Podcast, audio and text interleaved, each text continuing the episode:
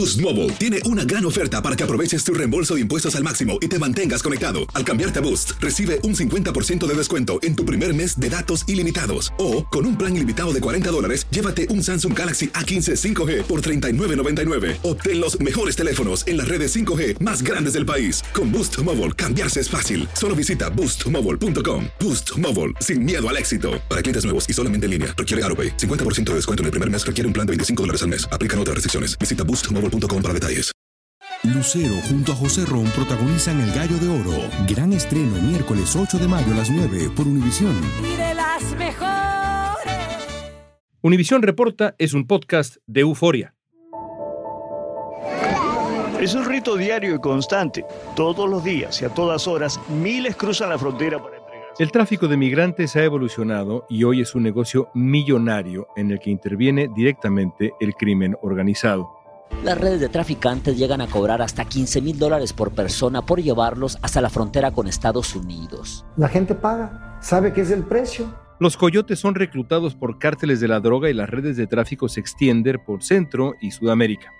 Los carteles se encargan ahora del negocio, ganando miles de millones de dólares con el sufrimiento de quienes cruzan la frontera.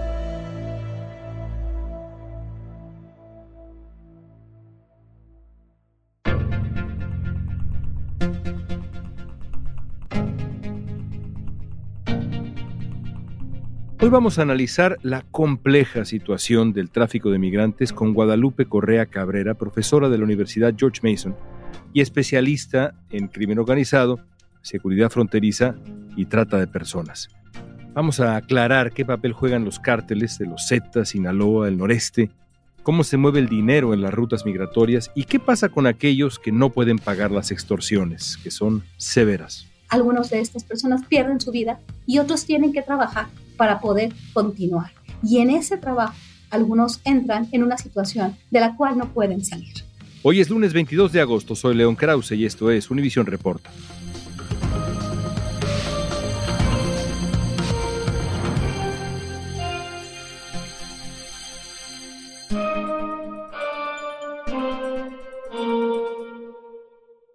Guadalupe, como sabemos, durante mucho tiempo la dinámica, digamos, eh, migratoria en la frontera sur de Estados Unidos, la frontera norte de México, pues nos remitía a estos coyotes o grupos más pequeños que ayudaban a los migrantes a cruzar, había riesgos enormes y hay muchísimas historias al respecto, pero la dinámica era esa. De un tiempo a la fecha, esa dinámica ha cambiado y ha pasado a manos de la versión más cruel y violenta del crimen organizado. ¿Cuándo empieza a involucrarse el crimen organizado en el contrabando de migrantes? Sí, a partir del surgimiento de organizaciones que empiezan a diversificar sus actividades, como el caso de los Zetas y el cartel del Golfo. Los Zetas trabajaban para el cartel del Golfo desde finales del siglo pasado, principios de este siglo, y entonces empiezan a diversificar sus actividades. Pero esto también se conjunta con políticas restrictivas migratorias y fronterizas desde el año 1994, Operation Gatekeeper y Operation Hold the Line, que empiezan en la frontera de Tijuana con San Diego y en la frontera de Juárez con El Paso. Después, más adelante, en el Valle del Río Grande, la parte de la frontera de Tamaulipas con Texas. Esto está vinculado a los nuevos procesos productivos derivados de la globalización y la caída del muro de Berlín, donde los mercados empiezan a ampliarse. Entonces cambia la lógica de la protección migratoria, el manejo de fronteras, y esto también vincula a redes más organizadas de traficantes de personas, pero a la par empieza un nuevo modelo de crimen organizado.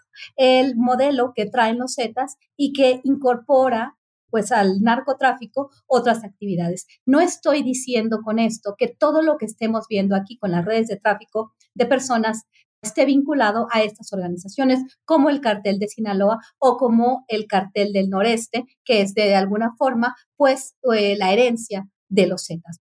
Estamos hablando de redes criminales relacionadas con el tráfico humano también grupos dedicados a la trata de personas. Un informe reciente del Departamento de Seguridad Nacional advierte que Poderosos carteles de la droga organizados están tomando el control del tráfico de personas en algunas regiones, cobrando tarifas por el uso de las rutas de contrabando y secuestrando y extorsionando u obligando a los migrantes a convertirse en miembros. El cartel de Sinaloa estaría detrás del lucrativo tráfico de inmigrantes desde Latinoamérica hacia Estados Unidos. Las autoridades dicen que ese cartel, junto con redes colombianas del crimen organizado, estarían detrás de la movilización de miles de migrantes, especialmente haitianos. Además, la violencia despiadada que caracteriza a estos cárteles también se ha trasladado a sus actividades relacionadas con el tráfico de personas. ¿Cómo opera el crimen organizado ese sistema de tráfico de inmigrantes? ¿Dónde comienzan estas redes? Es decir, si uno imagina a un migrante, digamos salvadoreño, guatemalteco, hondureño, que llega a Tapachula ¿Cómo entra en contacto esa persona con estas redes? Es muy complejo porque no hay una sola metodología. No necesariamente entran en contacto con esta red desde sus países de origen. A veces entran en contacto con estas redes a lo largo del camino que los encuentran, por ejemplo, puede ser en un albergue de migrantes o ya llegando a la frontera México-Estados Unidos. Esto es una cuestión muy compleja porque además no solamente estamos hablando de migrantes provenientes de lo que se llama el Triángulo Norte, Guatemala, Honduras, El Salvador. Ya estamos hablando de personas que vienen de muchas partes del mundo. Estamos hablando de venezolanos, de haitianos, de cubanos y de migrantes transcontinentales. En el año 2019 se hace por primera vez visible las grandes migraciones de diferentes países del continente africano y ahora estamos hablando también de personas provenientes de Eurasia, personas provenientes de Rusia o de Ucrania, todo esto relacionado con los estragos de una guerra, ¿no? Entonces, hay personas que hacen el camino desde sus países de origen. Estoy pensando, por ejemplo, en venezolanos que llegan a la frontera y que ahí tienen que trabajar y que le pagan a una persona para pasarlos o para cruzarlos al otro lado. Después son puestos por estas organizaciones criminales en las cajuelas de los vehículos, en cajas de trailers, en camiones de U-Haul, Estamos hablando, por ejemplo, de personas que llegan a ciudades como Nuevo Laredo y en Nuevo Laredo los pasan a Laredo y en Laredo, Texas, los recogen vía, por ejemplo, y estos son los viajes que se llaman VIP, que son viajes que cuestan mucho dinero y que mandan a las personas ya en los Estados Unidos para cruzar el punto de control fronterizo que no es necesariamente colocado en la frontera. O también muchas las veces en carros meten hasta 10, 12 personas.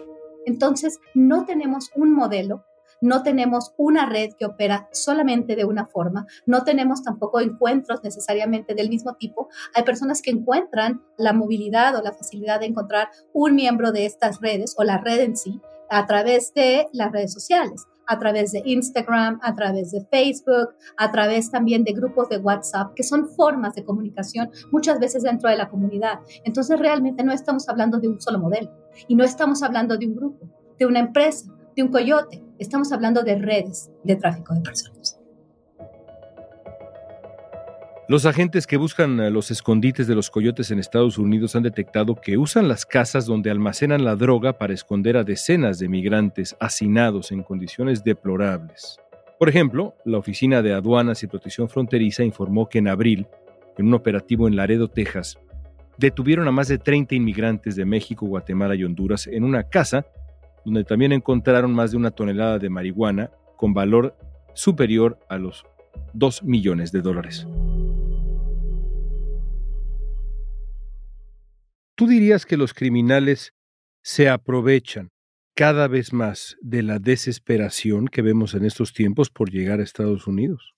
Obviamente de la desesperación, el mundo está viviendo una época de crisis como nunca lo habíamos visto, mucho derivado de la pandemia del COVID-19, de las medidas, la inflación, la guerra en Ucrania, el posible conflicto armado en Taiwán, en esta zona de Asia. O sea, realmente esto hace que las personas que ya tenían problemas en países como los países del Triángulo Norte, por ejemplo, como Haití, que estos problemas, la violencia, se vaya haciendo más importante.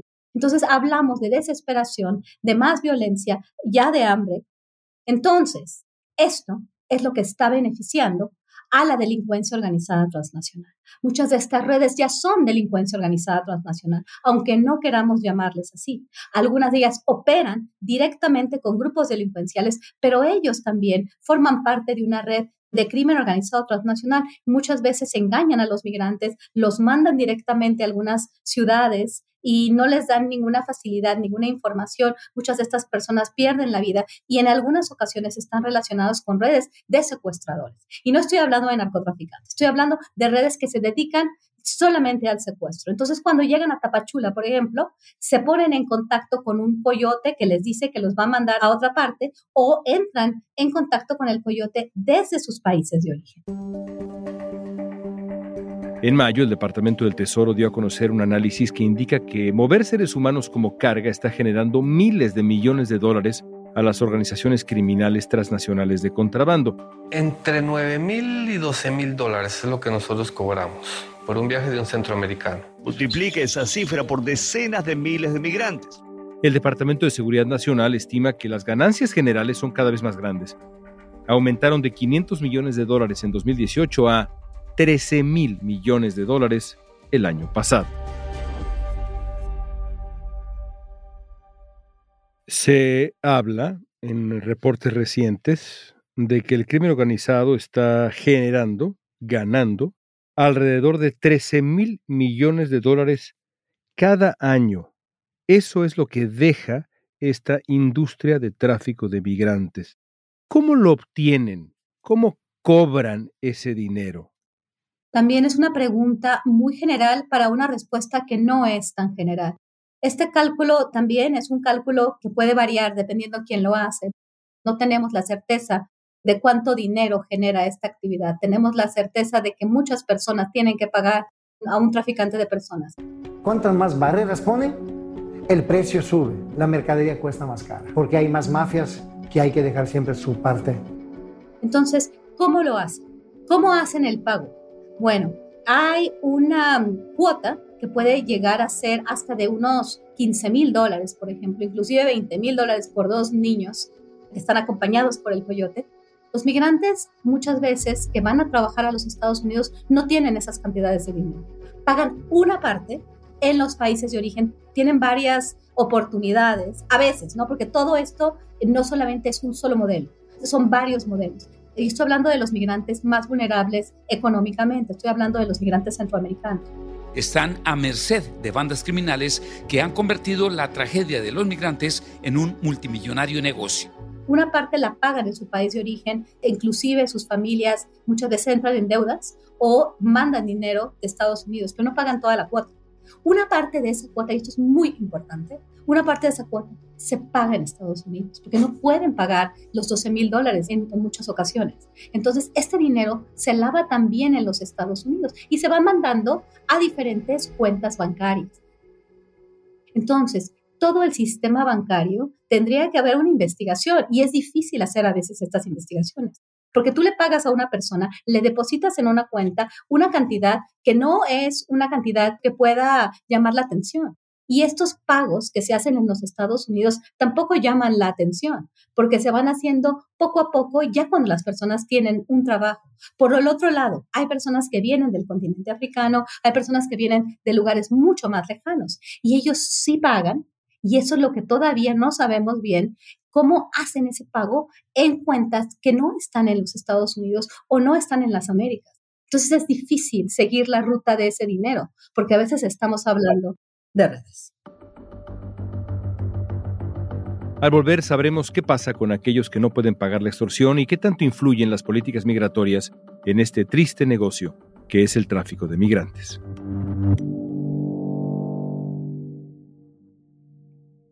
Boost Mobile tiene una gran oferta para que aproveches tu reembolso de impuestos al máximo y te mantengas conectado. Al cambiarte a Boost, recibe un 50% de descuento en tu primer mes de datos ilimitados. O, con un plan ilimitado de 40 dólares, llévate un Samsung Galaxy A15 5G por $39.99. Obtén los mejores teléfonos en las redes 5G más grandes del país. Con Boost Mobile, cambiarse es fácil. Solo visita boostmobile.com. Boost Mobile, sin miedo al éxito. Para clientes nuevos y solamente en línea, requiere AroPay. 50% de descuento en el primer mes requiere un plan de 25 dólares al mes. Aplican otras restricciones. Visita Boost Mobile detalles. Dicen que traigo la suerte a todo el que está a mi lado. Y esa es mi mala fortuna. Basada en el clásico de Juan Rulfo, llega Univisión, El Gallo de Oro. Supongamos que la caponera puede inclinar la suerte a quien ella quiera. ¿Estás tardando en conquistarla? Con Lucero, José Ron y Plutarco Asa. Este gallo está cambiando la vida. En una historia legendaria de amor y azar. No trates de cambiarme, no lo vas a lograr. El Gallo de Oro, gran estreno miércoles 8 de mayo a las 9 por Univisión.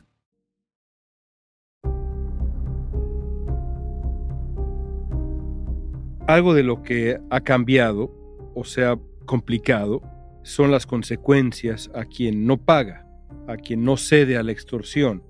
Hay historias terribles ahora. ¿Qué pasa con aquellos que no pueden pagar y están en las garras de estas redes de trata que opera la versión más salvaje del crimen organizado? En primer lugar, vamos a ver que hay una diferencia entre la trata de personas y el tráfico.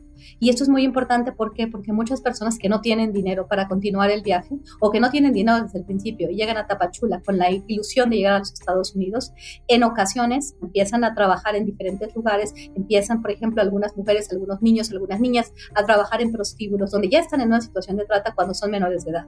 Cuando estamos hablando de trata, fuerza, fraude o coerción, hay una víctima y un victimario. Cuando estamos hablando de tráfico, estamos hablando de una transacción donde las dos personas están de acuerdo.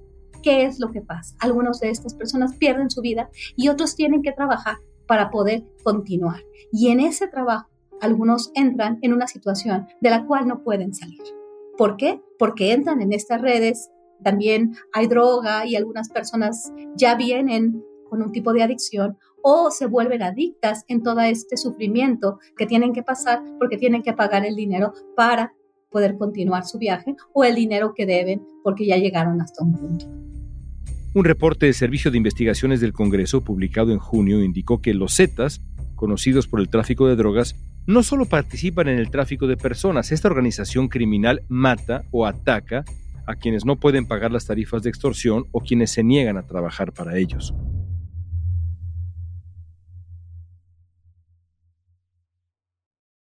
Hablábamos hace unos minutos de una industria y utilizaba yo esa palabra porque de pronto uno conoce, uno lee de detalles que remiten a ese tipo de disciplina, una disciplina industrial. Por ejemplo, este dato que indica que en estas redes se les pone brazaletes a los migrantes para identificarlos.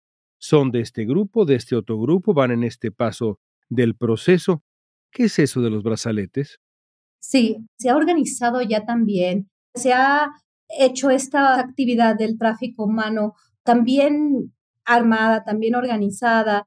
Estamos hablando ya de mercados. Es tan sofisticada la forma de lucrar con las personas, con los seres humanos. Y este tipo de brazaletes marcan como en otro tipo de actividades económicas, de empresas, quién puede entrar, por ejemplo, a ciertos hoteles con playa, ¿no? O a ciertos lugares donde tienen diferentes servicios. Es lo mismo, están relacionados con cierto grupo de traficantes de personas e inclusive con cierto grupo que está vinculado a un grupo de la delincuencia organizada. Esto ya es una revolución en materia de tráfico de personas. ¿Por qué? Porque estamos viendo que pues son mercados ilegales, muchas veces que trabajan de la mano de carteles de la droga o de grupos de delincuencia organizada altamente armado que controlan el territorio de alguna manera. Y para poder decirles, este es mi territorio y estas son mi mercancía, lo voy a marcar. Y esto sí lo he visto en lugares donde operan ciertos grupos criminales que muchas veces son peligrosos. Desde el 1 de octubre del 2021, los agentes de la patrulla fronteriza han realizado alrededor de 1.82 millones de detenciones en la frontera sur. La cifra la dio a conocer la semana pasada la Oficina de Aduanas y Protección Fronteriza y establece un récord, esto por segundo año consecutivo. Esta cifra rompe el récord establecido a lo largo del año fiscal pasado. Tan solo en el mes de junio fueron cerca de 200 mil, 15 mil de ellos menores no acompañados. El reporte también indicó que ese periodo más de mil personas perdieron la vida intentando cruzar la frontera entre México y Estados Unidos.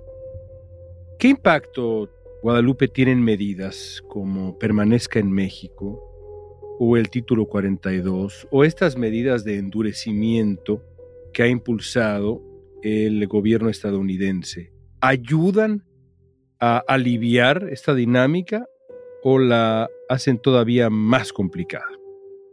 Pues definitivamente la han hecho más complicada. Y no solamente podemos pensar en los protocolos de protección migrante o el programa Quédate en México o el título 42 o estas políticas durante la administración de Donald Trump que se llama metering, que es dejar que los migrantes se cansen, que esperen, que solamente puedan entrar a pedir asilo ciertas personas para desanimarlos. No, esto ha sido una serie de políticas sin poder hacer un arreglo comprensivo en un sistema que ya está roto, porque tenemos todas estas operaciones desde el año 1994, la construcción de muros, traer tecnología y bueno, toda la guerra contra el terrorismo que también derivó en medidas pues muy convenientes para los traficantes de personas, porque ellos conocen el territorio, ellos pueden establecer ciertos vínculos con autoridades corruptas, no solamente en Latinoamérica, no solamente en Sudamérica, en México, también en los Estados Unidos, para facilitar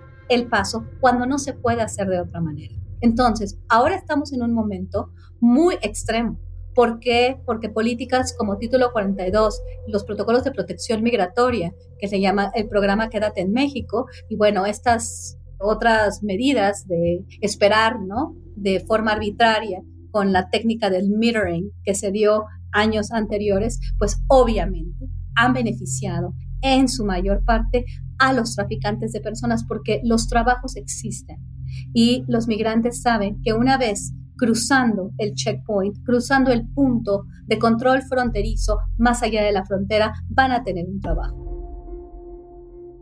¿Dirías lo mismo de las medidas que ha tomado el gobierno de México, que ha endurecido la persecución de migrantes en todo el territorio mexicano, ha militarizado parte del territorio mexicano específicamente para detener migrantes? Esa dinámica que ha puesto en práctica el gobierno de México también ayuda al negocio ilícito, le hace el juego a esas redes de tráfico humano? Bueno, definitivamente las políticas migratorias de los países de todo el continente, obviamente el caso mexicano es un caso muy importante. ¿Por qué? Porque pues es la frontera con la economía donde todos quieren llegar. Y no solamente estoy hablando de esta militarización de la migración, que no empieza con Donald Trump, que empieza con el Plan Frontera Sur.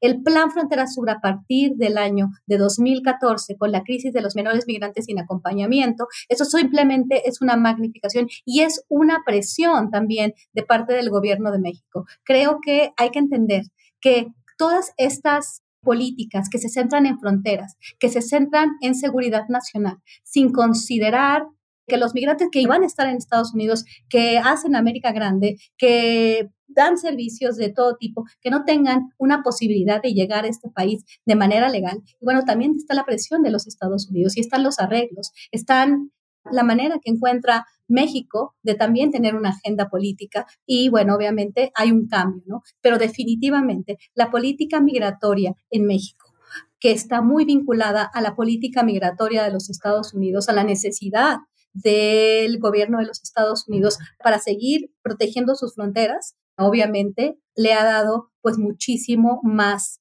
posibilidad a estas redes de traficantes de personas de poder especializarse, de poder tener y traer más personas y de tratarlas como mercancía. Se habla mucho de atender las causas de origen de la migración. ¿Qué soluciones hay? La solución no puede ser solamente enfocada en un área. Creo que el tema de la migración irregular tiene que ver con pues causas de raíz, la pobreza, la violencia, la corrupción, una situación muy compleja en el mundo, una situación compleja en algunos países. Por ejemplo, pienso en el Triángulo Norte, pienso en Haití, pienso por ejemplo en el caso de Eurasia. Obviamente se tienen que en primer lugar que atender las causas de raíz de la migración irregular, del desplazamiento forzado. Eso es una cuestión. Por el otro lado está la cuestión de las políticas. Las políticas en Estados Unidos, en México, en otros países, la corrupción que permite a las autoridades proteger a estas redes de traficantes de personas. Por el otro lado está esta cuestión de las redes de tráfico humano. El gobierno del presidente Biden por fin le declaró la guerra a los coyotes que están pasando miles de migrantes por la frontera sur. La llamada Operación Centinela busca detectar y desarmar organizaciones del crimen organizado que trafican personas.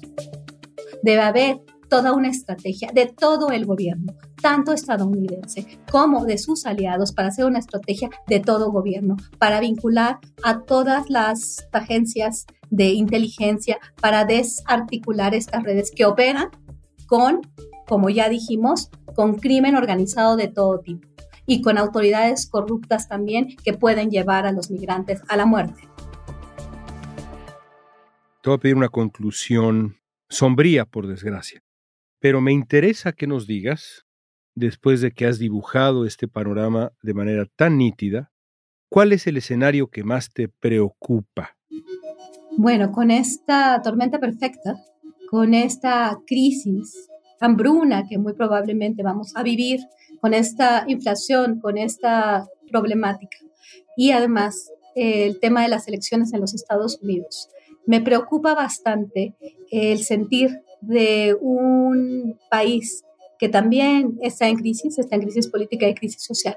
Me preocupa que haya todavía más movimientos a la derecha que impidan y que magnifiquen este tipo de política. En realidad, yo creo que el panorama más sombrío es que esto se magnifique, porque la crisis económica que apenas empieza esto va a llevar a más personas a salir de sus casas, esto va a llevar a los países desarrollados a tener más divisiones en este sentido y a querer que se limite aún más la llegada de personas porque lo consideran, en lugar de una oportunidad, lo consideran un riesgo. Tienen miedo de las personas. Entonces es muy sombrío. ¿Por qué? Porque más gobiernos anti-inmigrantes van a ser elegidos en el mundo desarrollado y con políticas que lo único que van a hacer va a ser magnificar la tragedia del migrante y la tragedia de nuestro globo terráqueo ¿no? en términos humanos. Gracias, Guadalupe. Muchísimas gracias.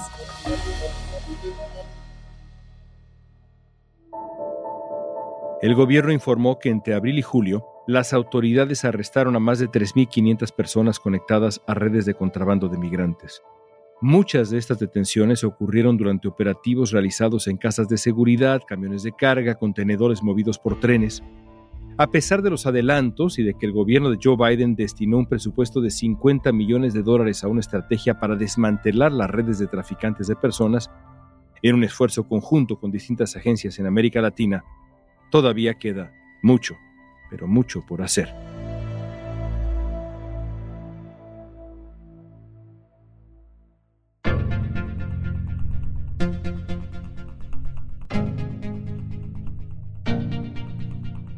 Esta pregunta es para ti. ¿Cuál es el camino para desmantelar estas redes de tráfico de personas?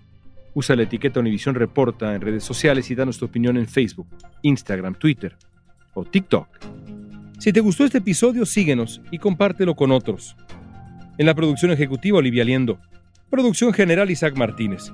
Producción de contenidos, Mili Supan. Asistencia de producción, Débora Montaner. Música original de Carlos Jorge García, Luis Daniel González y Jorge González. Soy León Krause. Gracias por escuchar Univisión Reporta.